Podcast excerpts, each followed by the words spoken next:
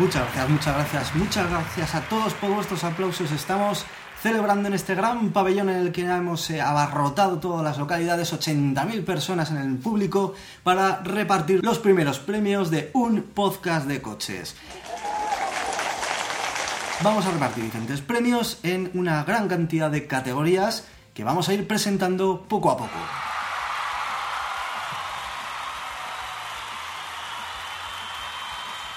Y para el primer premio de la noche contamos con mi compañero Jorge, que nos va a presentar sus tres nominados de la categoría especial de coche de precio razonable.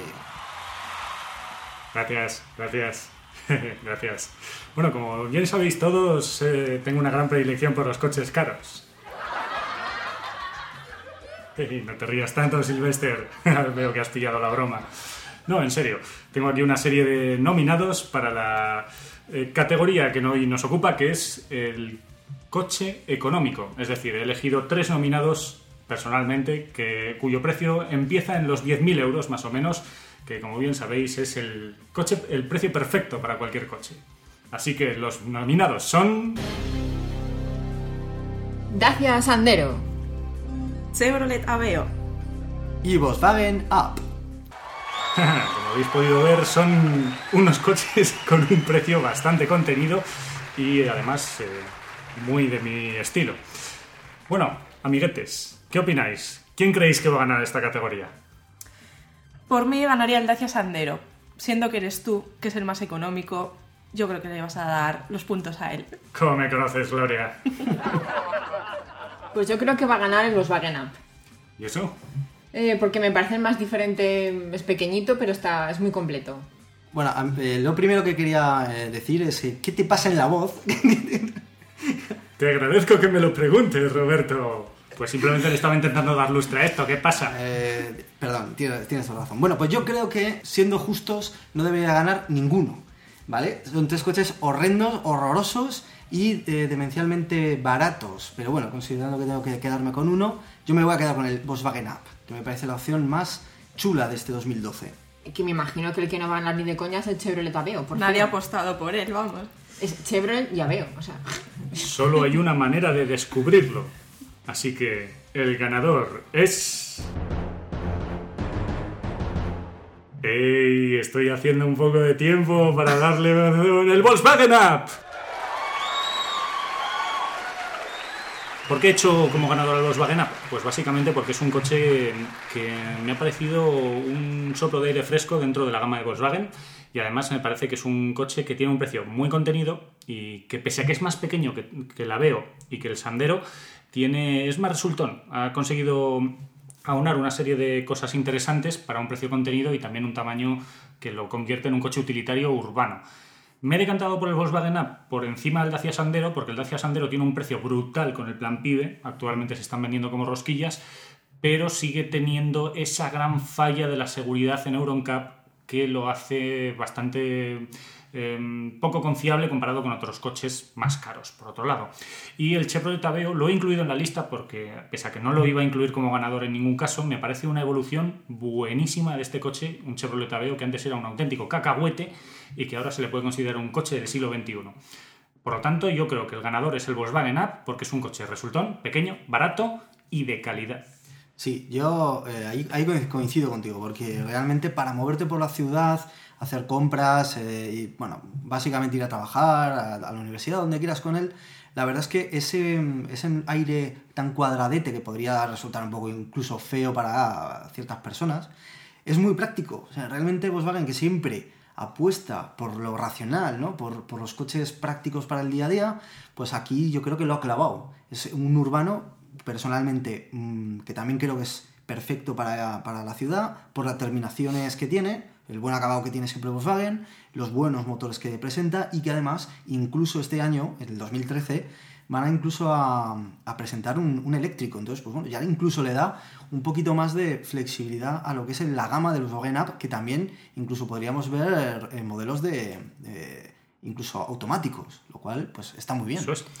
Hombre, sigue siendo un poco caro para, sobre todo para el tamaño de coche que es. Lo que pasa que si te gusta este tipo de coche y prefieres un utilitario de ciudad sin muchas complicaciones y, y tienes ese dinero para gastarte, es una buena opción. Pero tampoco descartaría el Dacia Sandero, que, que de buenas a primeras hablamos el otro día cuando configuramos el Logan, trae muchas cosas de serie y no es un coche, a mí no me parece un coche feo y yo es un coche que tendría en cuenta. Además ahora se queda con un precio espectacular. 4.500 euros. te 4.500 llevas solo uno. tienes un coche muy, muy decente. Yo aquí me hubiera quedado con el Sandero, por eso, porque te vale tanto para ciudad como para carretera. Sí, sí, la verdad es que sí. Pero bueno, como podéis ver, en esta categoría decido yo. Vosotros decidís en las vuestras. Mm, Así Sí, bueno, que... pero te, tenemos que rebatir también. Claro, claro. Y yo, mira, de hecho voy a apuntar una cosa. Yo es que creo que el Chevrolet Aveo nunca, jamás lo hubiera puesto, incluso los nominados, porque Chevrolet solo te puedes comprar uno, y es el Camaro. El cama- Pero, Bueno, pero es que bueno. eso... Ya tenemos al Algún fan. día hablaremos de Chevrolet también y de sus dos tipos de...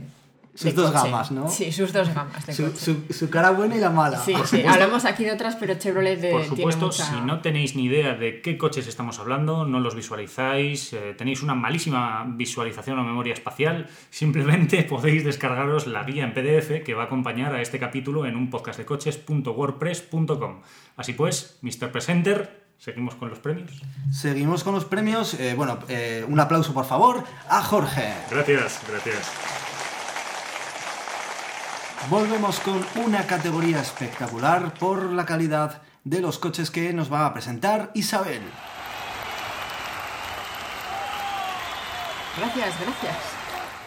A ver, mi categoría, eh, como ya ha dicho Roberto, eh, corresponde a los coches más lujosos, que es el rol que yo he tenido hasta ahora en el programa. Los tres nominados son Mercedes CLS Shooting Brake. Lexus GS 450H. Jaguar XJ. Seguramente no conoceréis estos tres coches y dejad que me explique un poco y os voy a mm, comentar un poco las características de cada uno para que, para que sepáis un poco de qué estamos hablando. El primer coche, que es el Lexus GS 450H, digamos que es una renovación del anterior modelo que venía de 2008 y la verdad es que lo han cambiado bastante. De hecho, es uno de los coches más eficientes que hay ahora mismo en el mundo y es un híbrido, eh, no está en esta, está en esta categoría por híbrido, sino por otros temas que os voy a comentar, pero eh, es un coche con una potencia de se- de 345 caballos, obtenidos evidentemente por un motor de gasolina y otro eléctrico. Entonces, eh, destaca este coche porque en torno a este nivel de potencia eh, casi siempre hablamos de gasolina, pero tendría unos consumos parecidos a, a los que tienen los híbridos de Audi o BMW. Y la verdad es que es un coche que consume poquísimo. Tiene unos 6 litros a los 100, tanto en carretera como ciudad tendría el mismo consumo que un diésel bastante potente. Eh, rondamos unos precios entre set- 70.000 euros hasta los 90.000 y es un poco más caro que su competencia de segmento E, pero tiene un montón de cosas que te ofrecen los coches de segmento F. O sea que es un coche que hay que tener en cuenta. Lo único parecido que hay ahora en el mercado es el BMW Active Hybrid 5. El segundo candidato es el Jaguar XJ, que es un V8. Y es una, yo creo que ahora mismo la berlina deportiva más lujosa y más grande que hay. Y es un coche precioso y súper elegante. Lo que pasa que se desmarca de su competencia porque es un coche muchísimo más ligero y que consume muy poco comparado con, con su- con sus competidores. Por equipamiento, eh, podría compararse a berlinas de mm, más, lujo como el Bentley Continental, el Aston Martin Rapid o el Maserati 4 Porte. O sea, fijaos de qué coches estamos hablando. Pero es muchísimo más barato. Y hay eh, aspectos en los que supera estos coches que acabo de nombrar. Sin embargo, su competencia real en cuanto a precio sería, por ejemplo, el Porsche Panamera Turbo, del que ya hemos hablado, que vamos, no tiene ni comparación, el BMW 760 o el Audi S8. Y es un coche que, si, si veis la foto, es un coche precioso, es una revolución estética con respecto a lo que Jaguar estaba haciendo hasta ahora. Y es un coche muy, muy bonito. Estamos hablando ya de unos precios de 160.000 euros más o menos. Pero bueno, ya os digo que comparado con otros coches es bastante más asequible. Eh, aquí ya tenemos unos consumos de, de 11 litros a los 100. Y el tercer coche no es, no es el más bonito ni el más espectacular, pero me ha parecido un coche muy, muy a tener en cuenta y es un Mercedes. sea, intentaba mm, salir un poco de las típicas marcas, porque hay más vida, además de BMW, de Audi, Mercedes, pero la verdad es que me apeteció hacer una mención a este coche.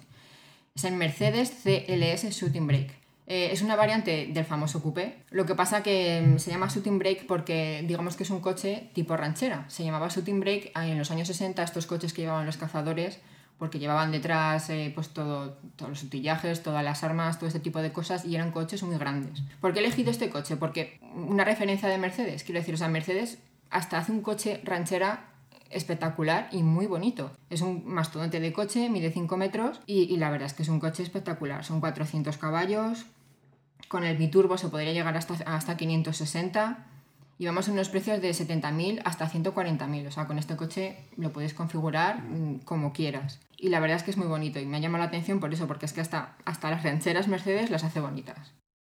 Y el ganador de estos tres, para mí, con diferencia, es el Jaguar XJ.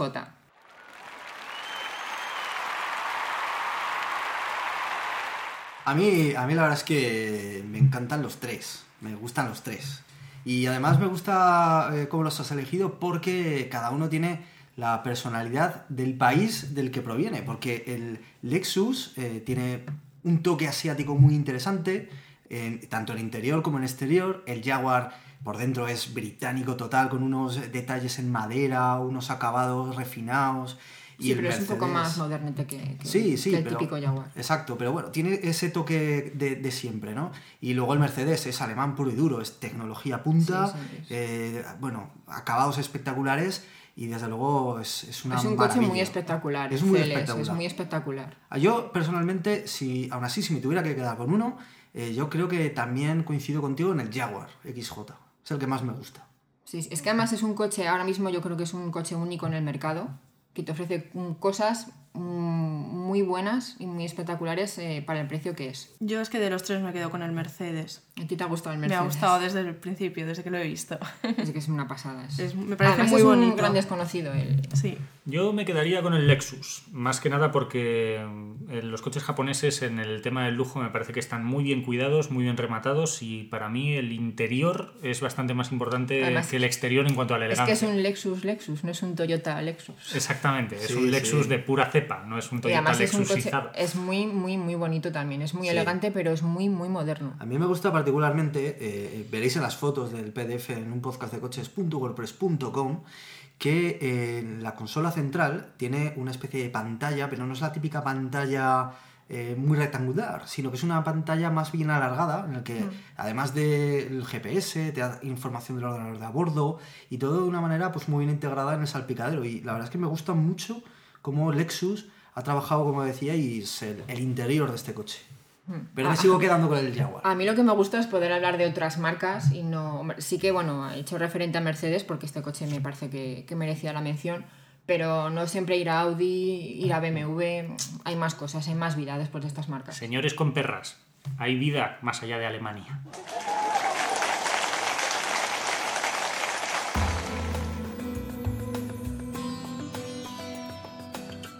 Después de esta grandísima y espectacular y inesperada actuación del Circo del Sol con su nuevo espectáculo Los Saltimpayos, nos vamos con otra categoría muy popular entre todo el segmento más eh, popular del automóvil, porque está más al alcance de todos, que nos va a decir Glory. Hola, buenas noches a todos, muchas gracias. Hoy traigo la categoría del mejor coche familiar. Los nominados son Ford B-Max, Fiat 500L y Volvo V40. Bueno, ¿y por qué he elegido estos coches? Además de coche familiar, quería que no se subiera la parra con los precios, que fuera algo intermedio, ni muy caro ni muy barato. Bueno, el Fiat 500L lo encontramos desde 16.700 euros y como sabéis es la versión monovolumen del Fiat 500. Me gusta por... tiene mucha visibilidad, tiene una gran superficie acristalada que hace que se pueda vigilar bien todos los ángulos, ¿no? Pasamos al Ford B Max, un coche que podemos comprar desde 16.200 euros y que lleva 6 airbags de serie, tiene ayuda de arranque en pendiente, un sistema de frenado automático, y aparte tiene una cosa muy curiosa que es una función de llamada en caso de accidente. Aparte también eh, tiene un habitáculo interior bastante amplio, es muy fácil sobre todo a la hora de llevar niños el colocar las sillas porque la puerta es corredera. Lo que pasa que en los asientos de la parte de atrás quedan un poquito atrasados. Entonces sí que va muy bien para llevar a niños, pero para adultos el acceso es un poco, un poco más complicado. Y por último, el Volvo V40. Esto es un poquito más caro, eh, lo encontramos desde 23.500 euros, pero yo es que creo que reúne todas las características nuevas en cuanto a seguridad que han podido salir este año.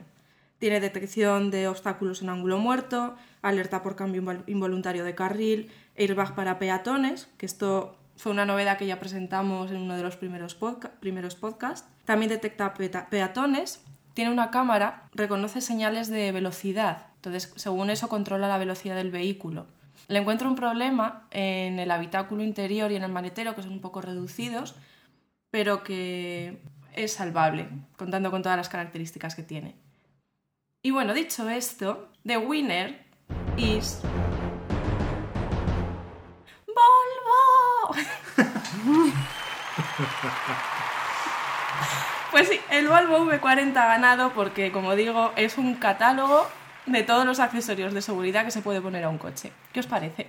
Pues a ver, a mí, de los tres, no me gusta ninguno y te explico por qué. A ver, el Ford B-Max es un coche mundo lirondo que tienes 50.000 más bonitos y mejores que poder elegir. Eh, ya sabéis mi opinión de los Fiat 500. Si el Fiat 500 no me gusta, el Fiat 500L me parece la chorrada más grande que ha parido madre. O sea, ese coche es una tontería.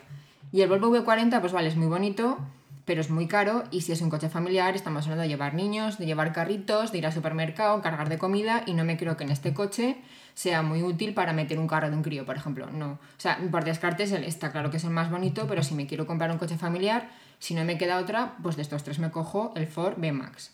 Uf, bueno, eh, en mi caso yo creo que elegiría sin ninguna duda el que ha sido ganador. Me parece que este coche es em, sin duda alguna el que representa más el concepto de familiar y ante todo para la, familia la familia tiene que andar segura. Así que estoy totalmente de acuerdo con que el Volvo V40 sea el ganador. Bueno, yo también. A mí, es que de hecho el Volvo V40 me parece sin duda el coche del año. Vendido. ¿Eh? O sea, ardería el coche del año el Volvo V40 por bonito, por seguro, por chulo y eh, por chulo, ¿sabes? Porque me encanta el Volvo V40. Pero también hay que reconocer que los otros dos eh, nominados están muy bien en el sentido de que el B-Max y el 500L son coches amplios para llevar a toda la familia y sobre todo, pues bueno, para circular seguro y amplio y poder meter todo lo que necesites en él. Y además el VMAX tiene lo bueno que mm, ha incorporado la puerta corredera, que igual pues es más propia de los coches o bueno, pues más grandes y que pues oye, es una buena idea para, por ejemplo, los carritos de los niños, para meter la compra o no sé, está muy bien. Pero el Volvo V40 es sin duda también mi ganador.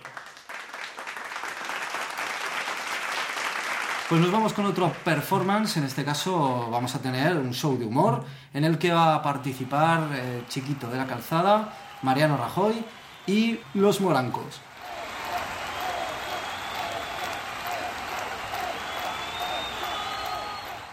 ¡Viva el vino! me matas, Mariano. Bueno, vamos a de nuevo otra categoría, en este caso me voy a desdoblar, así que voy a presentar la categoría del coche deportivo. Hola Robert, ¿qué tal? Hola, pues muy bien, eh, estoy aquí en la gala del Super Premio, encantado de la vida de hablar ante tantísima audiencia que además aprovecho para saludar a oyentes y televidentes de nuestro canal internacional que nos estarán oyendo en Sudamérica y en el resto del mundo. Con ello vamos a pasar a presentar a los eh, tres nominados del coche deportivo, los coches más rápidos del año 2012. Los nominados son... BMW M5 Toyota GT86. Ferrari F12 Berlinetta. Berlinetta. tu super acento italiano.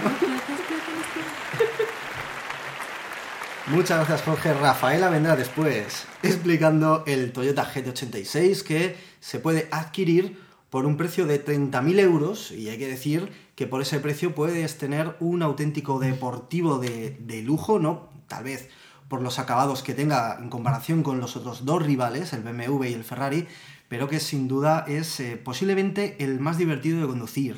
Es un coche de apenas 4 metros 24, un coupé japonés con toda la tradición deportiva que tienen, por ejemplo, pues los conocidos Nissan 370Z, los Subaru BRZ, del que por cierto también hablamos, y que va a competir a cara de perro con coches eh, pues europeos, deportivos, como eh, los alemanes, italianos, etcétera, y que sin duda pues eh, Toyota va a plantar cara, no solo ya ha plantado en el 2012, sino que en el 2013.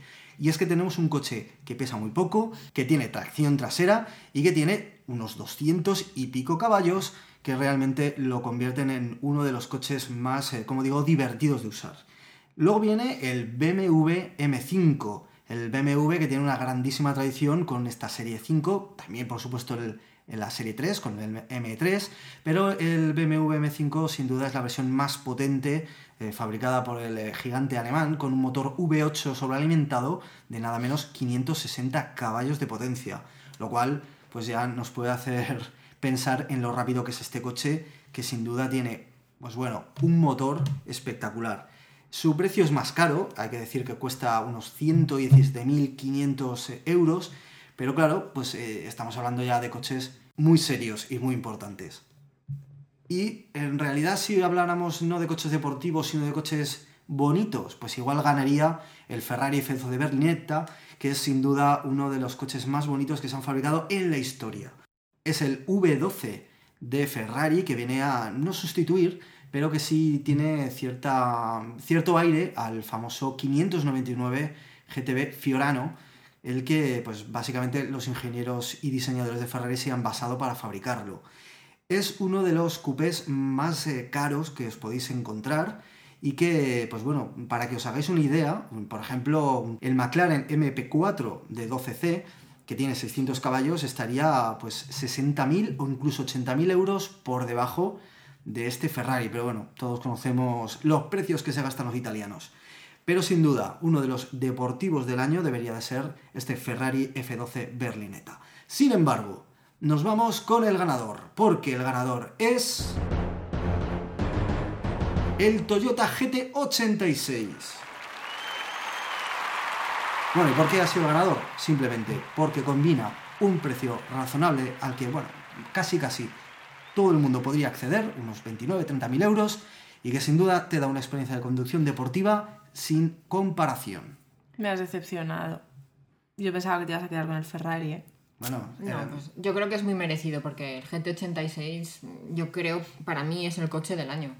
Es, es un coche espectacular. Rompo una lanza en favor del BMW M5, el gran tapado de los coches deportivos. Y digo mm, el gran tapado porque es un coche que tiene la carrocería de un, de un segmento E, pero un motor de 560 caballos, una auténtica bestia, un supercoche maquillado en una berlina normal y corriente. A mí me gusta que el BMW M5 sea siempre tan discreto, teniendo en cuenta que es un cañón y que lo aparentas si lo miras de cerca, pero que es, lo dicho, prácticamente un supercoche rapidísimo, potentísimo y para quemar rueda y en apenas una apariencia normal y corriente. sí, bueno, la verdad es que el BMW es un lújico por dentro y por fuera. Sí, es una pasada de coche. Lo que pasa que si te pasa como a mí que los BMW no te hacen mucha gracia, mm, vale que es un cañón de coche, pero por fuera sigue siendo Es más de lo otro mismo. BMW más. Bueno, Todos los BMW son bajo mi punto- iguales. bajo mi punto de vista, y pese a que vale casi 120.000 euros, el BMW M5 me parece lo suficientemente poco cantón para sacarlo a la calle en tu día a día y además usarlo para otras cosas diferentes que para pisarle, cosa que le aventaja con los otros dos candidatos, y además es lo suficientemente potente para pasarse por la piedra fácilmente y cuando quieras ¿eh? a cualquier coche de calle. ¿Me quieres Ya, decir- pero tampoco hace falta que se pase por la piedra. Pero. ¿me, de quieres decir que con el Ferrari F12 no te irías a comprar al súper? No. Yo sí, para fardar delante de los vecinos. Sí, claro. Pero ¿dónde metes la compra? No, Da igual, da un igual, un maletero. yogur, un yogur.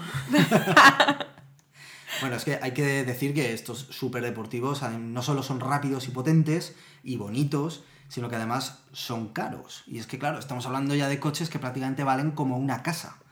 Pero bueno, eh, a mí, ya digo, el ganador para mí es el Toyota GT86, pero sin ninguna duda, los otros dos nom- nominados, como bien dice Jorge, el BMW por potencia y además por esa combinación de coche de calle, pero con un gran motor dentro, y el Ferrari F12 por esa línea espectacular, refinada y brutal, que para mí, como he dicho, lo convierte en uno de los coches más bonitos que se han fabricado nunca.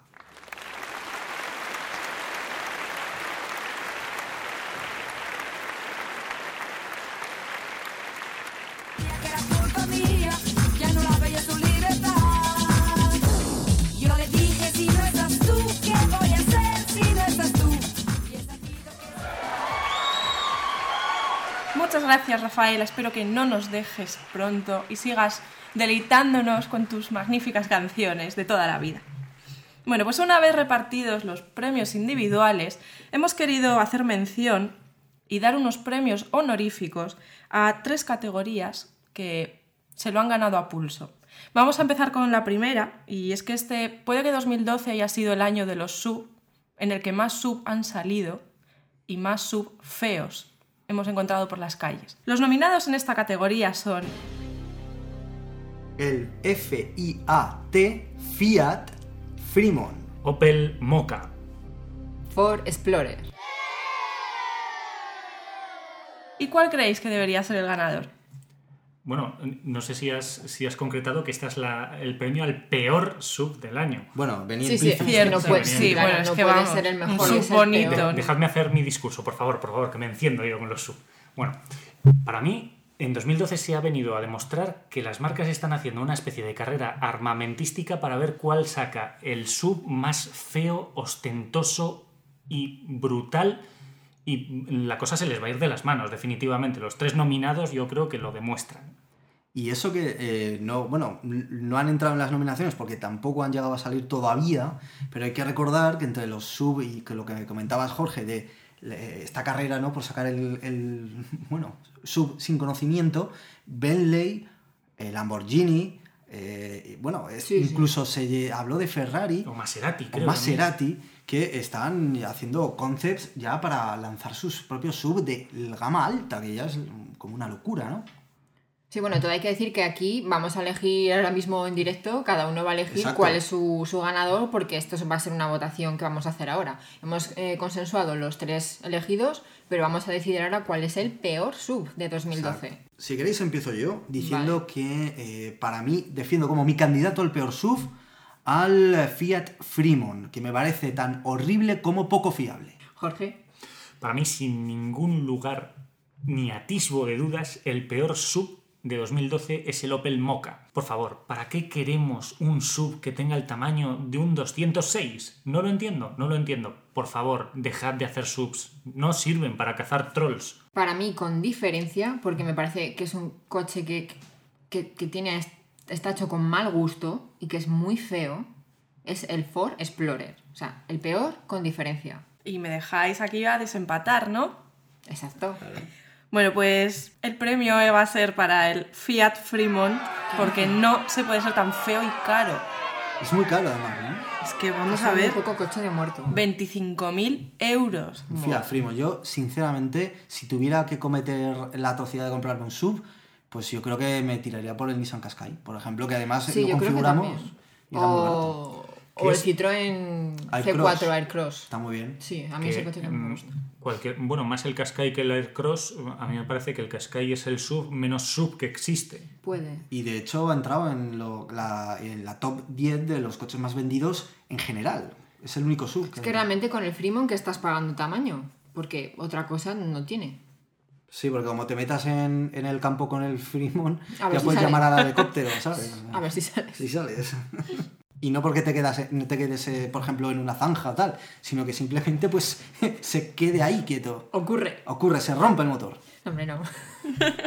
Y aunque el Opel Mocha, la verdad es que eh, es un poco extraño. El Opel Mokka es que es un coche que no tiene mucho sentido, porque además por, por delante es súper estrecho. Es, es que tampoco, no sé, tampoco tiene la forma de un, de un todoterreno. Es que con Sí. esto no vas a ningún lado. De verdad, señores oyentes y escuchantes, os animamos a que miréis la guía PDF porque es un coche que sinceramente no tiene mucho No sentido. tiene ningún sentido. Quizá, quizá esté pensado como competencia al Nissan Yuke en cuanto a tamaño. Es más bonito que el Nissan Yuke, pero también es un despropósito precisamente porque es minúsculo. No tiene mucho sentido, está claro. No, la verdad es que no. Pero es que ese es el sentido de los sub, que no lo tenga. Bueno, Efectivamente. Sin embargo, bueno, el ganador de este 2012, Fiat, Fiat Fremont. Fremont.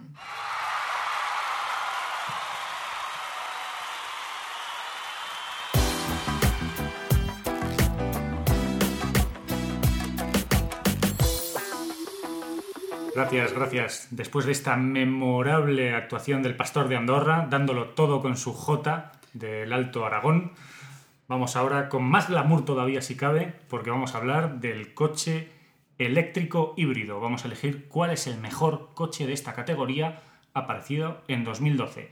Vamos allá con los nominados, porque además ah, tenemos una marca que tiene dos nominados en esta categoría, nada más y nada menos. Así pues, los nominados son... Renault Zoe. Opel Ampera. Y Renault Twizy. Aquí debemos además añadir un, un asterisco, ya que el Opel Ampera también es el mismo modelo que el Chevrolet Bolt, que en eh, América se comercializa como tal, pero que en Europa lo tenemos como Opel Ampera. ¿Qué decir de estos tres candidatos? Pues básicamente que son dos o tres conceptos, mejor dicho, totalmente diferentes. El Renault Zoe está buscando satisfacer a los que buscan un utilitario, pero urbano por lo tanto, y quieren convertirlo en, en un coche eh, que consuma poco para la ciudad y es por lo tanto totalmente eléctrico. Mientras que el Opel Ampera barra Chevy Bolt es un híbrido enchufable, muy muy cacareado, muy eh, promocionado por la administración Obama de Estados Unidos, que lo tiene como punta de lanza como el desarrollo económico y que además ha conseguido hacer que se dinamice el mercado del motor en Estados Unidos siendo que ya todas las marcas intentan sacar un híbrido enchufable para sacar adelante y superar la fase del petróleo en Estados Unidos.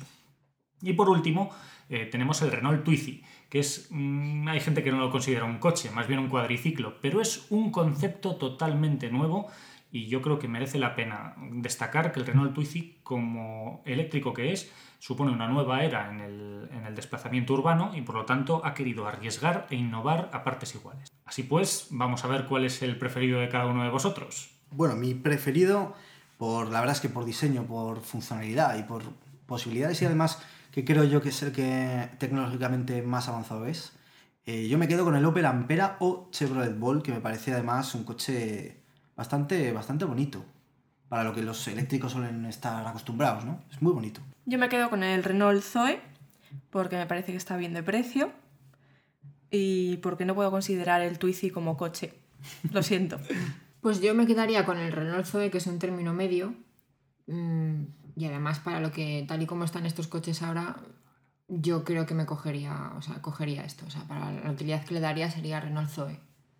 Muy bien, y Jorge, ¿con cuál Bueno, te quedas pues, tú? eh, me temo que no va a haber ningún empate porque yo me quedo claramente con el Renault Twizy, porque como ya digo, aunque Glory no lo, no lo considere un coche, yo creo que es un buen momento para tirar a la basura el concepto que tenemos de automóvil ya caduco, ya del siglo XX y además heredero de la Segunda Guerra Mundial. Este, tem- este tema de un coche a motor que haga ruido, que eche humo, fuera. Yo creo que el Renault Twizy es una buena apuesta para empezar el siglo XXI con movilidad y con un coche baratito. Los integrantes de un podcast de coches han hablado. El ganador de 2012 como coche híbrido barra eléctrico es el Renault Zoe. Y obviamente con híbrido eléctrico me he quedado yo solo aplaudiendo. Con lo cual- Hombre, es que el Renault yo creo que tampoco Bueno. es que nos tire mucho a nadie. No, pero bueno, yo creo que aún así, eh, hablando un poco en general del futuro de los híbridos eléctricos, yo me quedo con el futuro de los híbridos porque eh, los coches 100% eléctricos todavía considero que tienen el problema de la carga por tiempo y por eh, número de estaciones de carga que hay distribuidos, que todavía son muy poco. Y, y tecnológicamente hablando, sí que es cierto que de los tres es- es- está claro que es el Ampera, pero sigue teniendo un precio muy, muy, muy, muy elevado. Muy caros. Pero bueno, vamos, yo creo que... Ya, pero todos son los comienzos. Eh, bueno, eso sí, es el futuro. el- digamos que estamos ante el germen. Claro. 2012 va a ser claramente recordado, creo yo, como el del despegue de este tipo de, de vehículos. ¿no? Y bueno, antes de pasar a la siguiente categoría, también quería hacer mención a una marca que se lo merece. Y es Peugeot, que ha sacado también desde hace ya un tiempo su gama eléctrica con el Peugeot Ion, que además os eh, aprovecho para decir que eh, un podcast de coches estrena canal de YouTube. Con, eh, ya lo pondremos en el blog, un podcast de coches www.wordpress.com para que veáis eh, la prueba que hicimos del Peugeot Ion, todos los integrantes del podcast, para pues bueno, analizar un poco no solo el coche, sino que además el futuro que hemos comentado de los coches eléctricos en general. Así que, dicho esto, yo creo que nos podemos ir a la siguiente categoría. See the stone set in your eyes, see the thorn twist in your side. I wait for you. Sleight of hand and twist your fate. On a bed of nails, he makes me wait. And I wait without you. With or without you. With or without vete ya, abandona el escenario, por favor. Limón, Vete, vete. Bueno, muchas gracias, Bono, por tu actuación, la actuación fabulosa de U2. Y vamos con la siguiente categoría y el premio a la mejor marca del año.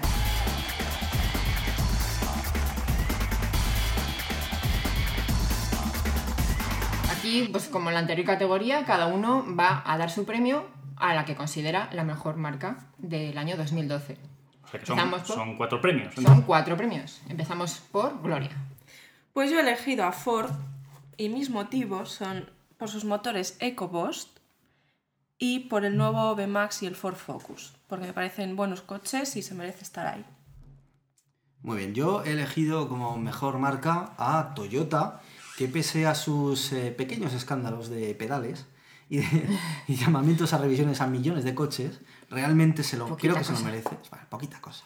Pero bueno, yo creo, yo creo que en realidad se lo merece, porque ha sido una marca que ha apostado muy fuerte por la- eh, los eh, coches híbridos eléctricos y, y que de hecho eh, ha incluido casi toda su gama con eh, esta tecnología híbrida, el Yaris, el Auris, el Prius y ahora también el Prius Plus. Y además, por si no fuera poco, además de proteger la ecología, se- también la destruye con coches como el Toyota GT86 a quemar petróleo y a picar rueda. Coches para todos. Coches para todos, Toyota da para todos.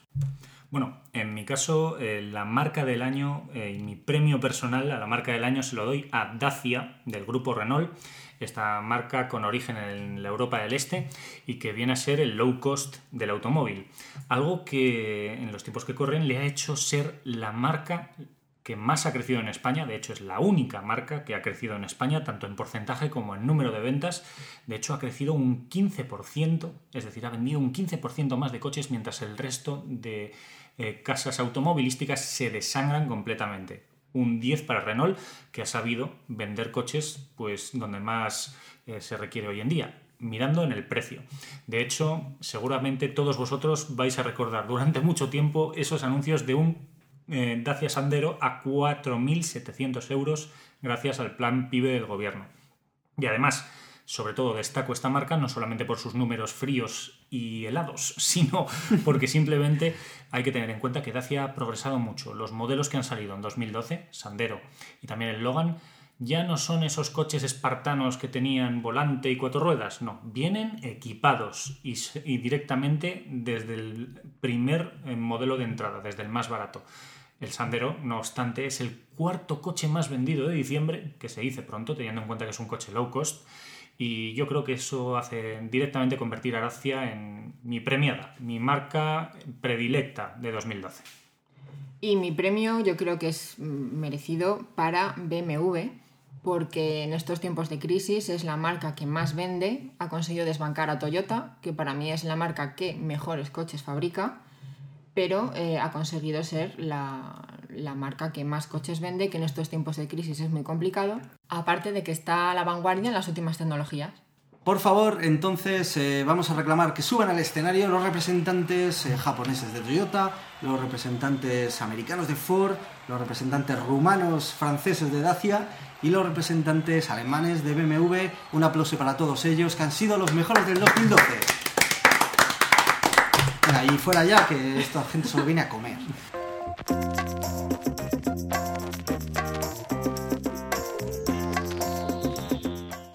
Bueno, vamos con eh, los premios especiales del público, porque son premios que, aunque nosotros hemos eh, eh, propuesto los candidatos, los nominados, realmente habéis sido vosotros, la audiencia de un podcast de coches, los que, gracias a los dos votos en Facebook, en correo electrónico y en Twitter, usando el hashtag premios UPDC, habéis ido pues dándonos eh, estos votos. Además, os tenemos que decir que entre todos los que habéis participado con vuestras votaciones, realizaremos sorteo para que eh, alguien, a este ganador, se lleve una chapa especial con el logotipo de un podcast de coches. Así que el ganador lo diremos al final del podcast, nos pondremos en contacto con él y le haremos llegar esta chapa de un podcast de coches. Ahora nos vamos con el premio, un premio de el coche, el realmente el gran coche de este 2012, con el premio al Win Car. Los nominados son Volkswagen Golf séptima generación. Citroën DS5. Toyota GT86. bueno, tres pedazos de coches que por diferentes eh, motivos hemos elegido eh, meterlos aquí en estos, en estos premios. Eh, Si queréis comentamos un poquito los coches, ¿no? Antes de desvelar Sí. quién es el ganador. Bueno, el Volkswagen Golf, eh, poco hay que decir, es la evolución natural del anterior modelo del Golf, que mm, se viene repitiendo generación tras generación, porque tampoco es que haya cambiado mucho, pero sí que hay que decir que, eh, aunque estéticamente sea parecido, por dentro es un auténtico cochazo que te puede servir absolutamente para todo. Y es que hay poquitos, poquitos coches que siguen llamándose igual desde el primer momento. Volkswagen creó un estándar y lo sigue estandarizando. O sea, son siempre, este coche es como el Golf, se suele decir, siempre Sí, que, además. que vemos otro de Sí. parecido. Es verdad que es el coche estándar por excelencia, porque tampoco destaca por nada. Luego también, eh, por supuesto, el Citroën DS5 eh, lo hemos tenido que incluir, ha, ha salido solo, porque eh, realmente el Citroën con su gama DS, eh, estos coches más orientados a, un cuidado especial, tanto en motores más deportivos y en acabados más también exclusivos, con una línea de diseño más espectacular que la gama de calle, se puede decir, ha, ha seguido la evolución del DS3, DS4 hasta llegar a este DS5, que es un auténtico heredero de lo que era el Citroën Tiburón, con esa línea tan espectacular y rompedora de, de a- años atrás, y que ahora realmente ha vuelto a sorprender con esas terminaciones tan exclusivas, tan cuidadas, con ese diseño eh, tan rompedor, y que realmente destaca por encima de, de todas las berlinas, de cinco puertas, grandes berlinas de las eh, demás marcas. Desde luego es una evolución muy acertada por parte de Citroën para seguir compitiendo en tal y como se está poniendo el mercado. Aúna realmente es aúna una serie de aspectos muy modernos eh, y además eh, es bastante rompedor en diseño. Citroën se la ha jugado como tiene que ser Citroën porque siempre presume diseño y así ha hecho. El coche bandera de la marca no es una berlina típica con culo, sino que es un coche redondeado, sinuoso y la verdad bastante, bastante arriesgado para ser el tope de gama de Citroën. Y además el Citroën DS5, que pese a ser un coche de tan gran tamaño y además muy potente, tiene una versión híbrida que realmente es una de las eh, pues bueno, más rompedoras en cuanto a tamaño y, y rendimiento. Y acabamos hablando del tercer nominado, el Toyota GT86, que nos suena, ¿no? Sí, hemos hablado de, antes de él, se ha llevado un premio de hecho ya. ¿no? Exacto, el Vamos premio a ver si al coche deportivo. Efectivamente, se ha ganado ya este premio. Vamos a ver si vuelve a subir Toyota al escenario. Bueno, empezamos con el ranking, empezamos por el tercero, que con un 25% de los votos es el Toyota GT86. Bueno, un aplauso, un aplauso. Un Ah, aplauso. increíble, aplauso, increíble. aplauso. Yo, yo pensaba que iba a estar más arriba, pero bueno. Segundo puesto para el Golf de séptima generación con un 36%. ¿Cómo quedó? Y el ganador es muy merecidamente el Citroën DS5 con un 39% de los votos. Aplauso, Muy bien, aplauso. muy bien. Muy bien, muy bien. Muy bien, muy bien. Bueno, un aplauso Merecido, para, merecido. para los o sea, tres cualquiera de los tres se, me lo, se lo merecería. Porque a mí, por ejemplo, particularmente me gusta mucho, pero el GT86 me parece un cochazo. Y el Golf también. Sí, son, son tres cochazos. Yo me quedaría con el golf personalmente, pero el público soberano ha hablado. ¿Con cuál os quedaríais los demás? Yo me quedaría con el Toyota. ¿También? Sí. Bueno, pues venga, yo me quedaría con el Citroën DS5. Y yo también. Pues, Qué raro.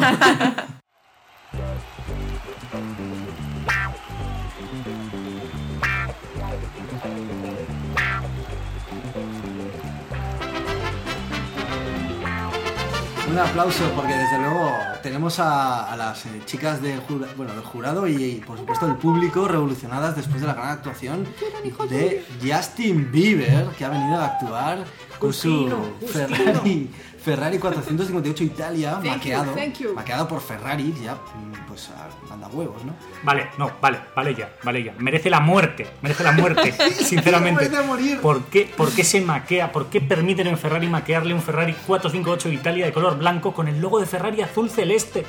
Ferrari, te odio. ¿Por qué haces eso? vendidos, vendidos. Bueno, ya puedes seguir, prosigue, Roberto. Eh, pues bueno, eh, eh, gracias Justin, te que I love you. Vale, pues vamos con el, el- bueno, uno de los premios más esperados, yo creo, de, de este 2012 y de esta gran gala de los premios de un podcast de coches año 2012. El premio al Fail Car. Nada más y nada menos. Que también, por supuesto, recordamos, habéis votado vosotros entre los tres nominados que os vamos a presentar nosotros. Y que son los siguientes. Peugeot 208. Lancia tema. Chevrolet Malibu. Uf, qué feos los tres. Feísimos, horribles. Pues sí. Bueno, vamos a ver, ¿por qué hemos metido estos tres?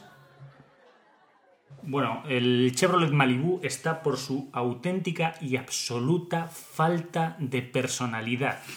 Es decir, es un Por coche su nombre. Es un coche que además. Sí, había además, una Barbie que se ll- llamaba Barbie en llaman- Malibu. Llamándose, ¿Por qué en Malibu? llamándose Malibu, te esperas un coche que quizás sea exótico, que tenga personalidad. Es Mm. un nombre eh, muy americano, es un nombre típico de una berlina americana pintoresca, grande, pues solo cumple lo de grande. A ver, Mm. Perdona, yo, perdona, un coche que se llame Malibu es que ni me lo planteo.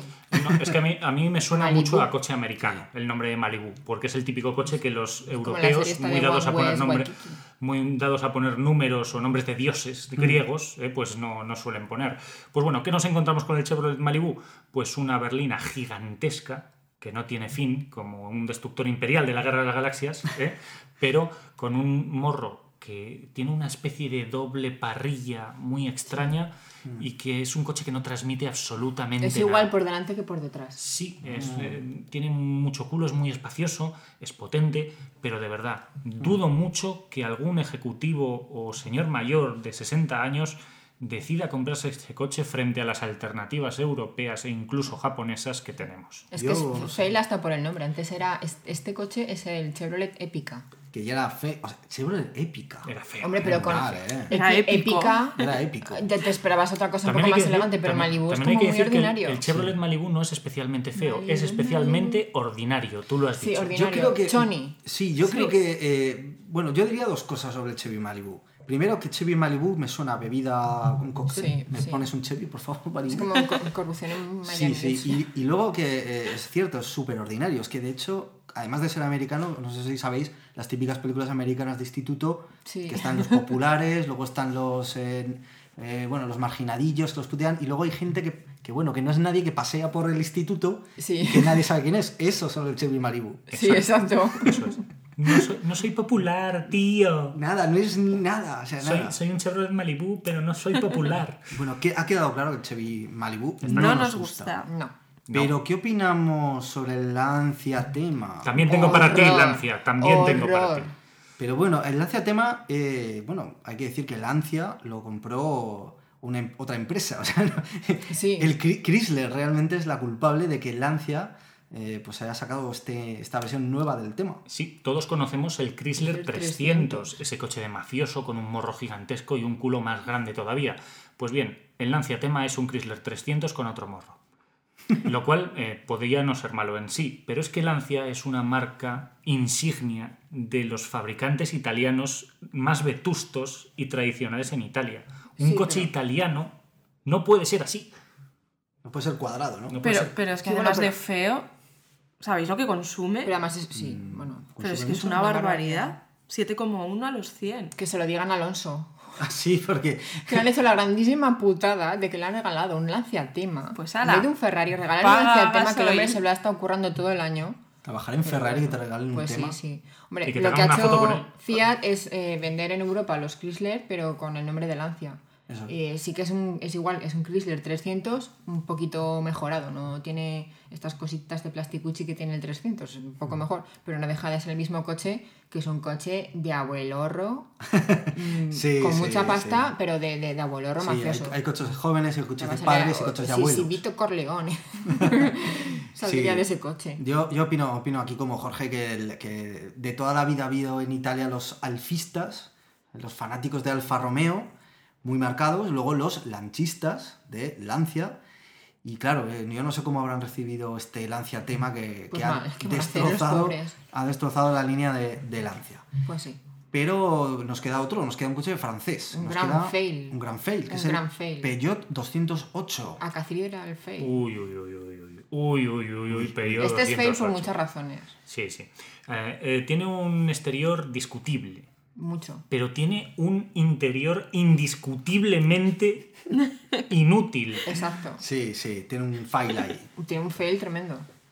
Verdaderamente, Bueno. verdaderamente tiene un puesto de conducción muy extraño, con un volante pequeño, que ha buscado la comodidad, pero que te evita completamente ver el cuenta kilómetros. Midas lo que midas, Hmm. tengas eh, poderes para ver alrededor, a, a través Aunque de las vayas cosas. subido con un cojinete, da igual. O sea, no, no no lo ves, no lo puedes ves. ver. Pero es ¿Cómo que puede además, ser eso? además, personas que ya lo han probado recomiendan que sobre todo antes de comprarlo probéis bien la posición del volante porque Claro. cuesta bastante adaptarse a ella.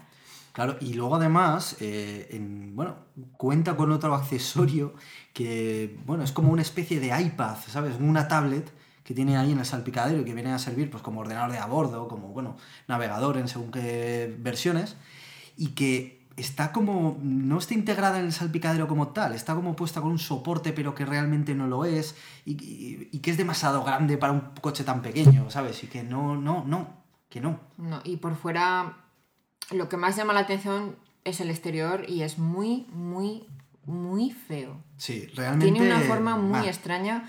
Es como que lo han querido hacer más moderno, como una evolución de, de- de- de los modelos anteriores, pero, pero no, no lo han conseguido y, y ha sido desastroso el resultado, por lo menos para mí. Verdaderamente Además tiene- era un coche, perdona que te interrumpa, era un coche que antes era un coche bonito, era Sí. diferente, pero era un coche bonito, pero Tiene- ahora es horrible. Tiene un aspecto de narizotas Mm. con, con ese morro tan eh, prolongado hacia adelante porque los faros son muy pequeños, muy pequeños, con unos LED, yo creo que son los LED peor puestos del mercado.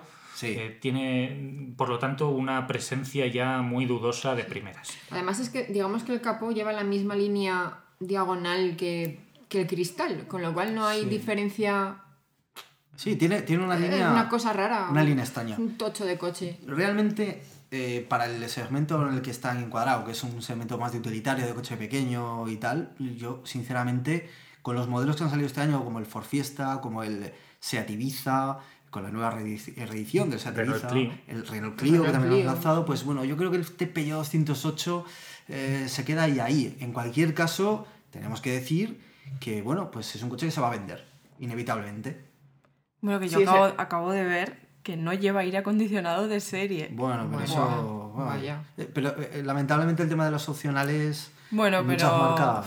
hoy día ya deberían incluirlo todo. Bueno, sí. Un detalle, un detalle. Pero bueno, vamos a ver de estos tres. eh, ¿Cuál es el más votado por nuestra audiencia como el fail car del 2012?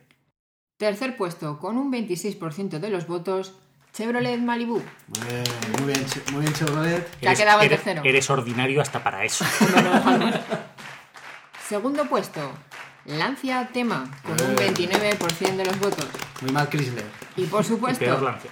el primer puesto, con un porcentaje abrumador, el 45%, Peugeot 208. Muy bien.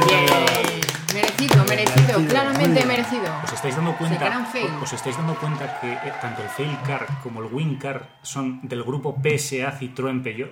Es cierto. Qué casualidad.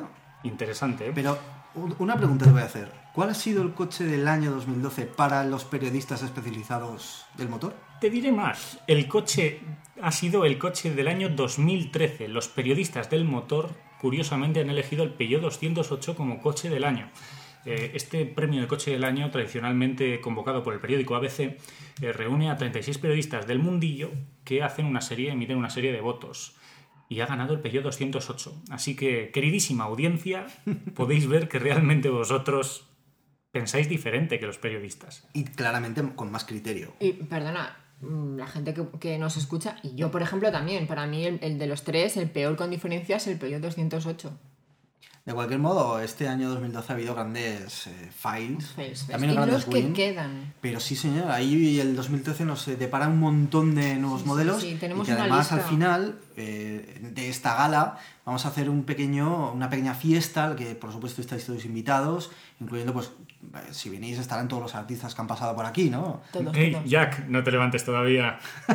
Quédate sentado, que no estás viendo a los Lakers. Espérate. En el que pues eh, podréis eh, disfrutar de los, eh, lo que viene el 2013 que Glory nos va a presentar y que nosotros comentaremos, por supuestísimo.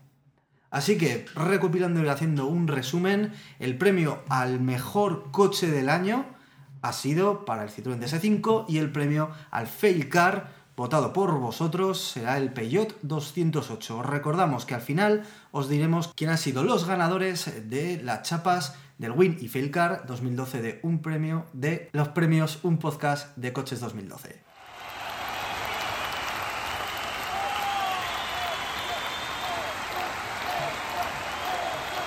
Bueno, muchísimas gracias a todos los oyentes de este podcast de Coches 2012, este primer año de programa en el que, pues bueno, nos hemos pasado muy bien con todos vosotros participando en esta gala, super gala, en la que hemos estado repartiendo premios a Tony Son sobre lo mejor y también lo peor de este año 2012 para nosotros y también para vosotros los oyentes que habéis participado, por supuestísimo. No os olvidéis, os esperamos a todos en la fiesta en la que vamos a desfasar con drogas, sexo y rock and roll y que además presentaremos lo que viene en el 2013. Pero antes de nada, y antes de pedir a mis eh, colaboradores, a mis compañeros del podcast que suban al escenario, vamos a decir quién ha sido el ganador del win y el fail que se va a llevar la chapa. Ganador del premio por votar el WinCar es Felipe Estremera Marchal, que votó por el DS5. Muy bien. Y el ganador por votar el Fail Car es Miguel Valle, que votó por el Lancia Tema, aunque piensa que el Peugeot podría merecérselo. ¡Enhorabuena! ¡Os lleváis una chapa! ¡Bien! Pero de verdad. Nos pondremos en contacto con vosotros para que nos deis vuestra dirección. Exacto. Pues muy bien, pues ahora solo queda que pedir a mis compañeros, a Jorge, a Isabel, a Glory, que suban al escenario para dar en una cerradísima ovación nuestra hacia vosotros, despedir esta gala y os esperamos en el 2013. Gracias. ¡Nos vamos de fiesta! Gracias.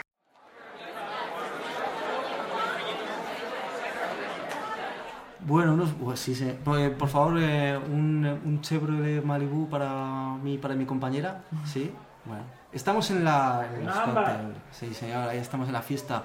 Eh, ¿Qué viene el 2013? Que, que- que pronto, ¿no? Yo, yo quería más fiesta, ya me haces No, trabajar. no, estamos en fiesta, estamos de fiesta. Bueno, Os voy a traer un resumen, no todos porque sería imposible, pero un resumen de coches que van a venir en el año 2013. He seleccionado pues de todas las categorías, coches low cost, coches de super lujo, sub, porque sí, también vienen sub en el 2013. En fin, un poco de todo. Vamos a empezar por el que a mí más tilín, me ha hecho más tilín, que es el Alfa Romeo 4C. Y es que ya después de dos o tres años de que se presentara, parece que por fin este va a ser su año. Y bueno, ¿qué os parece? ¿Lo habéis visto? A mí me parece un poco... No me gusta tanto como creía que me iba a gustar. Un momento, ¿qué os parece? Vamos a hacer de cada uno, que es fail o win. Venga, yo, eh, para, mí, Para mí, fail. para mí fail. Mm, Yo creo que también fail, porque lo veo muy alemanoide para ser, Sí. para ser un coche italiano. Es demasiado cerrado por es muy detrás. alienoide. Muy... Sí. ¿Eh? Esto, esto lo veréis en el PDF, por supuesto, de un podcast de coches. Sí, subiremos una guía con todos ellos. Bueno, pues alcanza los 300 caballos de potencia. Alcanza, sí.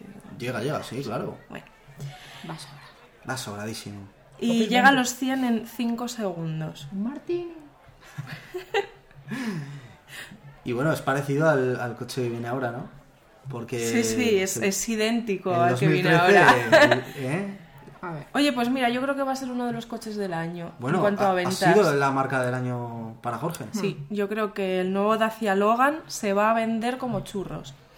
Y es que ¿Fail no, o no- win? no cuesta mucho más que un churro. No. No. ¿Fail o win?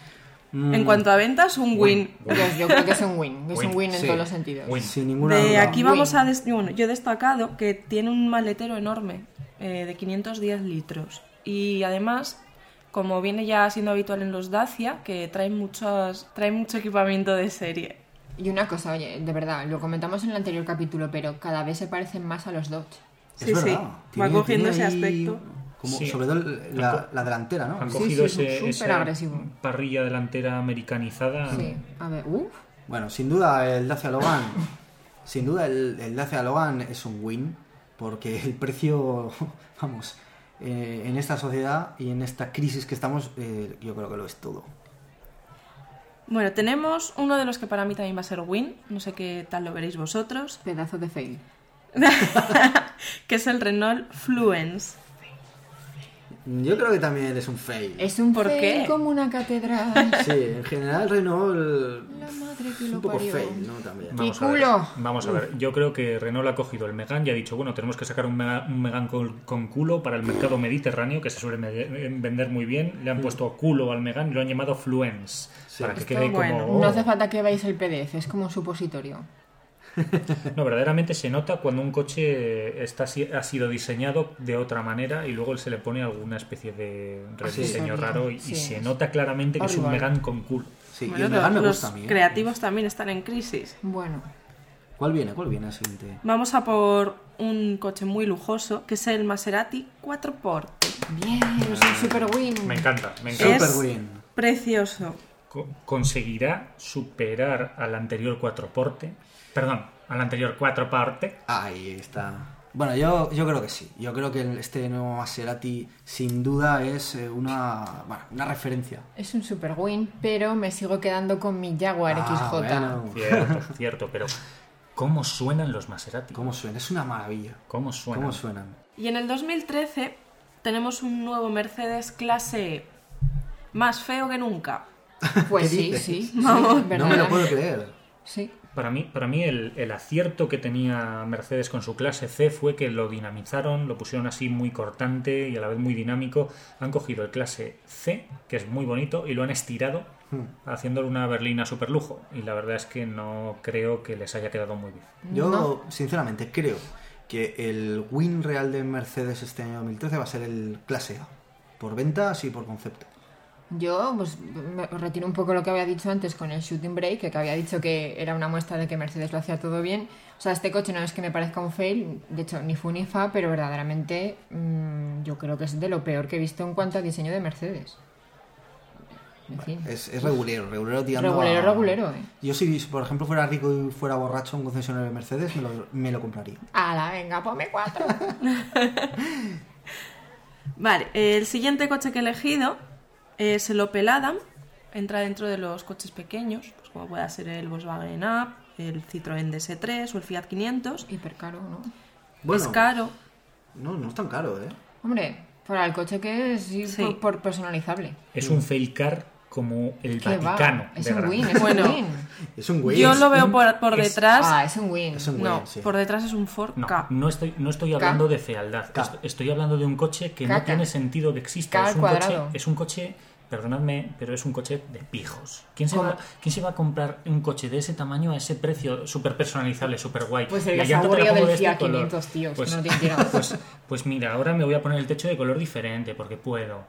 Porque Bueno. puedo. Pues no, no, no, no, me parece un fail. Me parece un fail. Pues no lo sé, no lo sé. ¿Por qué te sale el acento italiano cuando intentas hacer el acento pijo? Pues porque no soy Carlos Latre, ¿qué quieres que te diga? Carlos Latre, hice una película, Carlos Latre, que algún día, eh, Ah, sí. queridos oyentes y compañeros, os contaré. Pero imaginaos, o sea, ahí lo dejo. Pues a mí me parece un win, el Opel Adam. Me parece un win porque eh, no solo de coches baratos y, y- y atendiendo a la crisis vive el sector de la automoción y necesita eh, pues coches así, coches que sean eh, muy personalizables para que al eh, cliente le pueda picar el comprarlo y dinamizar un poco el sector del, automo- del automovilismo, sobre todo además con coches pequeñitos, les pueden mover muy bien por la ciudad, que sean caprichosos, porque no, los coches también pueden ser no tan racionales, sino más caprichosos y que te guste verlo cada día. Bueno, Pues, que sí, que sí. Roberto, que es que yo tengo ganas de ver vuestra reacción ya con el siguiente coche. Que es el Citroën C Elise. Para mí es un fail. Para mí es un win. Es un fail. Es, Es un, un win. win. Oh, 2-2. Es un win y no se hable más. A ver, a ver, citroenistas. Veamos. Yo. eh, Ah, si tú an- eres uno de los que le jode. No, no. Yo antes, yo antes eh, he dicho que el Fluence era un coche que claramente se le nota que le han puesto culo al Megan. Este coche se nota claramente que le han puesto un culo al C4 y ya está. Es exactamente el mismo concepto. Bueno, yo. mm, Puede. Puede ser, pero. No sé, es que el Fluence es como una berlina que, mira, por ejemplo, para el mercado actual, eh, pues eh, es más asequible de lo normal. Pues una, eh, a mí me recuerda mucho a esa Toledo.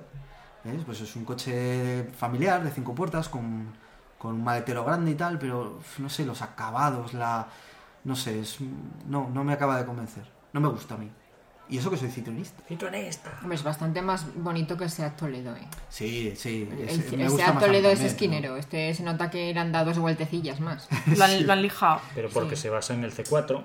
Bueno, que sí, el puede C4 ser. es uno de los coches más vendidos y que era un coche estupendísimo. Efectivamente. Para mí el siguiente, lo siento mucho, pero es un fail. Como una catedral. Ah, es un sub, claro, es un fail. Es un sub y es de mini. Por favor. El Mini Paceman, por favor. No, sí, la verdad es que. Bueno, yo una vez creo que nada más verlo lo definí y me salió. Que es un Nissan Juke sin granos. Porque es más bonito que un Nissan Juke, pero por tamaño, por concepto es lo mismo. Pero, Pero es- ah, tiene unas formas muy extrañas. es que Mini. Es que ya, ya vale mini. Quédate con el mini de toda la El vida. Mini lo- ya es lo que vale. es y ya está. Señores de Mini, se Eh, les es va lo la que sí pinza. funciona. Se les va la pinza en Mini porque realmente tienen un coche. Eh, se pegaron varios años con ese nuevo Mini que les salió bastante majo. Y luego han empezado a sacar diferentes sabores, diferentes modelos basados en la misma plataforma. No, no les está saliendo bien. Yo creo que no. Es un Mini que no es Mini. Y eso no puede ser. Con el siguiente tengo dudas. No sé si va a ser win, si va a ser fail. Yo creo que en su línea es un win. Para mí es un win. Para mí Sí, yo creo que es un win. Bueno, es el Skoda Octavia. Me parece, me parece que es un coche de señor, ¿vale? Y que Skoda pone un coche de señor que parece un coche de señor sin ningún alarde, Sí. bastante serio y bastante además asequible dentro de su segmento. Tiene motor Volkswagen, no lo olvidemos, Sí, sí. y me Sí, parece sí. por lo tanto que es un, es un win. El Octavia es un coche que ha funcionado bien de Sí. siempre y yo creo que es un coche muy, muy recomendable. A mí, a mí me gusta también. Es un, es un coche elegante, sin florituras, con mucho espacio, muy bien acabado y, y no sé, me, me gusta como berlina. Bueno, lo siento mucho. Me he equivocado. Fail of the year. No lo volveré a hacer. He traído otro sub. El Chevrolet Trax. Esto puede ser un fail of the year. Permitidme que os diga que me parece que es una competencia directa del Qashqai porque no Pues, termina de parecer un sub, está así como... Pero es igual que el Moca. Eh, no, hombre, no, no. Es igual es que no, A es ver, igual que el tiene- Moca. Es feo, ¿eh? Tiene un, tiene un frontal, tiene un frontal bastante dudoso, ¿eh? bastante raro, pero me parece que se va a por el, a por el Qashqai. Y quizá, quizá pueda plantar cara. Eh, Es un sub y por lo tanto es un fail. Pero sí, dentro, de los, dentro de los sub podría, so- podría sobrevivir. feo, ¿eh? Uf, Yo, eh, como sabéis, mi opinión del Chevrolet, no puedes comprar un Chevrolet si no es que es un Camaro. Entonces, nada, cero. Bueno, vamos con otro super lujo, que es el BMW M6 Gran Coupe. Bueno, Llega hasta 560 caballos. Y bueno, a mí Bueno, me parece un win.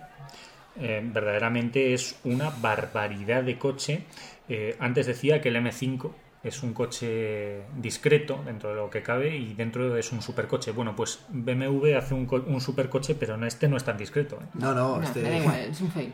Me Es parece, más, es más de lo mismo. me parece una directa competencia del cuatro porte, me parece. Sí, puede ser. Sí, pero es muchísimo ¿para más bonito un el 4 o un fail? Para mí es un win. Es un win. Para Isabel es un fail. Es un fail. Para mí Tampoco mucho, win. pero es un fail. Para mí, yo no lo tengo muy claro porque, mm, joder, es un cañón. Pero, uf, no sé, no sé. no- mm, yo tengo mi duda, no me voy a mojar. Porque un win fail no, no cuadra. No sé, un medio medio no. No sé, no, no lo tengo decidido. Siempre me pasa lo mismo con BMW. Que por un lado me gusta la tecnología que lleva, pero por otro lado me parece de- demasiado macarra para, por ejemplo, la elegancia que tiene que tener este tipo de, de sí, coches. yo creo que sí. Pero Estoy- bueno, Yo estoy contigo. está ahí ahí. Bueno, aquí que nos gusta la montaña, pues he metido un coche pensado para la montaña. Qué feo. El Volvo V40 Cross Country. Es, es, es complicado fastidiar un coche como el V40, ¿eh? Sí. Pues lo han conseguido, Pues ¿eh? Ahí lo sí. tienes.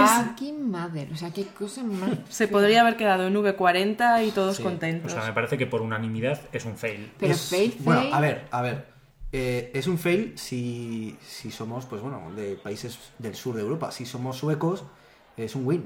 Porque, claro, no hay que olvidar que Volvo hace los coches eh, pensando también en su mercado sueco. Y el Cross Country, eh, yo creo, por como es, ¿no? que es mucho más alto de- del, que el modelo normal, es como más crossover, ¿no? Para meterte por cualquier camino, pues está pensado para esas carreteras eh, más campestres del norte de Europa en el que necesitas una altura, sobre todo por el tema de la nieve, de tal, bueno. Bueno, pero aunque necesites altura, haz- hazlo proporcionado. Pero es que tiene un morro No sé. que llega hasta la eh, luna. al igual que no somos muy amigos de los sub, tampoco somos muy amigos de estos acabados 4x4 de coches que no lo son. de No, no, no, es que no, no, No. no pega, no pega. Yo la verdad es que creo que pocos caminos vas a poder recorrer con él. bueno, yo desde luego no me metería por un camino No, de piedras. yo tampoco. Pero más que nada por no romperlo. Vamos con una versión deportiva de un sub. Madre mía. ¿Qué puede salir de aquí? Pues el Audi SQ5 Diesel. Bueno, tú coges, Aquí 2013. tú coges un Fail. rizo, lo rizas, luego lo vuelves a rizar y luego si acaso le das un rizo más. O sea, es un Audi Q5, que ya es una versión eh, 4x4 de un coche, eh, o es- que es el Q5, sí, pero, pero realmente le pones la S de Sport de Audi, que suelen ser coches súper brutos, Mm. Y ya, bueno, te queda un, un engendro, que es lo que vamos a ver. Sí, puede que recuerde al Audi 4 en alguna Sí. cosa, pero no es un Audi No, 4. pero es que además eh, te falta un rizo. Y es que no solo es un Q5, un sub, un tal, sí, que le han puesto la S de deportivo, pero es que encima es un Diesel. deportivo sub diésel. Diesel. Cierto, cierto, además diésel. O sea, vamos a De hecho, rizarlo creo que es el primer diésel Sí, sí, exacto. Que va a salir. de Audi. Pues ahí lo tienes, ahí lo tienes. Muy Para bien. mí, sinceramente, eh, es un fail. Otro coche que viene renovado es el Range Rover. ¿Qué año? En fin, sí. Yo, desde luego, Mira. en el 2013 no me compro coche. Pues Esto mira, es muy parecido al Ford Explorer. Pues mira, yo os digo una cosa. Para mí es un win. Y os voy a decir por qué. Fail. Porque con este Range Rover, y además está hecho para eso, te puedes meter donde quieras. Cazas trolls. Por ejemplo, Vamos a ver. Si quieres cazar trolls, no necesitas pintura metalizada, el, el techo personalizable y una pantalla táctil de 7 pulgadas. Y la madera en el interior. Por lo tanto, no sirve para cazar trolls, porque cuando cazas el troll tienes que meterlo en el maletero. Es horrible. Bueno, bueno, eh, bien, de acuerdo. Acepto tu, acepto tu premisa. Es un fail. Es un fail. Yo lo veo como win. la Sigo madera en el interior en Jaguar queda bonita y elegante. En el Range Rover queda hortera. Señores ingleses, ¿por qué le ponéis madera al interior de todos los coches? Bueno, es un país muy, muy verde, ¿no? llueve, llueve mucho y tal. ¿no? Matan árboles, Matan eh, árboles, constantemente para decorar cosas. A mí me gusta, porque además, oye, mira, se desmarca un poco del Range Rover Bokeh, que, que iba un poco así como más, eh, no sé, más refinadito, más chupi guay. Y este me sigue pareciendo muy bruto como todos los Range Rover, aunque bueno, pues oye, tienen su, su cosilla pija, ¿no? El siguiente coche solo tiene un dato que os voy a dar. 7 minutos y 18 segundos en Nürburgring. Bueno, el Nissan GTR, versión 2013. Me lo, me acabo, super win. me lo Super acabo win. de hacer encima. super super win, win. super win el Nissan GTR. Si yo tuviese, si yo tuviese mm, pues unos 120.000 euros para gastarme en un deportivo y otros tantos para mantenerlo, me compraría este. Me compraría este Sí, coche que, que rinde muchísimo pasada. más de lo que vale. Es una, es una auténtica barbaridad por bonito, por rendimiento, por todo. Y luego, bueno, el el tiempo de Nürburgring, poneos, poneos en el Forza 4 en la Xbox, a ver si lo superáis. Yo, yo no consigo bajar de los 8 minutos con cualquier coche. Es una barbaridad de bonito. Me- un win total, ¿no? Total. Total. Y ya el último es el Toyota Auris, que bueno, pues está pensado para la ciudad, para la familia y de precio, pues desde 15.500 euros. Es lo más feo del mundo. Va, Fail. win. Fail. Fail. Win. Fail, ¿Por qué fail. win? Veamos. Porque sí. ¿Quién Es es? feo. Es, es Toyota y es bonito. Veamos. y está muy bien. Si, si lo ves venir, si lo ves venir. Que me vais a contar que esto es feo. Es ver. feísimo. ¿Tú Tú qué dices? Tú sabes, Sí. tú sabes- Fans del Fiat 500, pero que estáis comentando, ¿qué decís? ¿sabe- ¿Sabéis lo que es el efecto Doppler? ¿Eh? Hombre. Cuando el coche viene, hace un ruido. Este coche viene y, tú ha- y hace wing, wing, wing, wing, wing, wing. Lo ves pasar y le ves el culo y dices fail, Fail. fail, fail, fail, anda, fail, fail, anda, fail. que no, que no, que no. Efecto Doppler no es, con el este coche. no es el coche más bonito del mundo, pero es un coche que está muy bien. Es un coche familiar, un coche para ciudad, para carretera, está muy bien. A ver, es un coche equilibrado porque, bueno, el, el diseño está muy pensado pues para, para un uso familiar, para meterlo por ciudad, para hacer viajes, es un precio contenido, pero es, un fe- es feísimo. es- Ahora la palanca de cambios es horrorosa, esa es chorrada que veo ahí. ¿No lo Horrible. veis? Sí, Es cierto. asimétrica. Toyota, eh, eh, te he dicho que eras mi marca del año, por favor. ¿Por qué me haces esto? No, la verdad es Que para, es saber si, para saber si un coche de este segmento es fail o win hay que compararlo con la competencia. Y este sale perdiendo en lo estético, no cabe duda. Sí, luego será buen coche, pero uh, no sé. Hombre, ahora que lo ves un poco Peugeot, pero vamos, no, o sea, Bueno, ¿cómo veis? será la foto el ángulo que está mal. ¿Cómo veis en general el 2013? por Jodido, todo que- jodido. Jodido, ¿no? Sí. Nos van a salir Hay más fails, que- bueno, para mí mejor porque hay más fails que wins. Para mí, el año 2013 va a ser prometedor para nuestro podcast. Nos van a salir capítulos muy divertidos. Sí, puede ser, eso sí. Además hemos creado el concepto de win car. El Win Car, es verdad, es cierto. Hasta ahora tenemos el fail. Sí. Yo Fail la verdad es que no sé si es efecto de la crisis o de qué, pero veo que las marcas se están renovando muy poco, apuestan muy poco y nada, que desde aquí queremos que se lancen y que se mojen más. Bueno, a lo mejor apuestan pero no aciertan.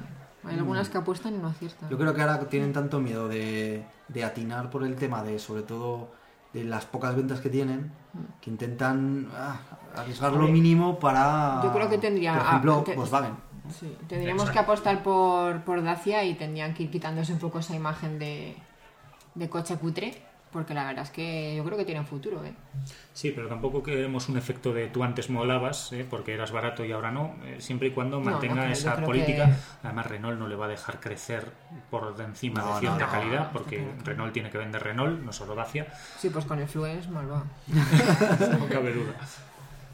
Y bueno, yo creo que después de esta presentación de 2013, más relajada, más distendida, y después de nuestra super gala en la que hemos dado los grandes premios del 2012, podemos cerrar este episodio súper especial de un podcast de coches. Os esperamos el mes que viene, Ahora el mes de febrero, y ahora nos vamos de pedo. Así que nos vemos en los bares. Y nos vamos de pedo con Matías. Por supuesto, que viene con smoking. La gente que tiene Evo, Subarus, Hondas, los paso por la mierda. Y si no... ¡Fácilmente! No tengo el Viper, o que quiera, ¿eh?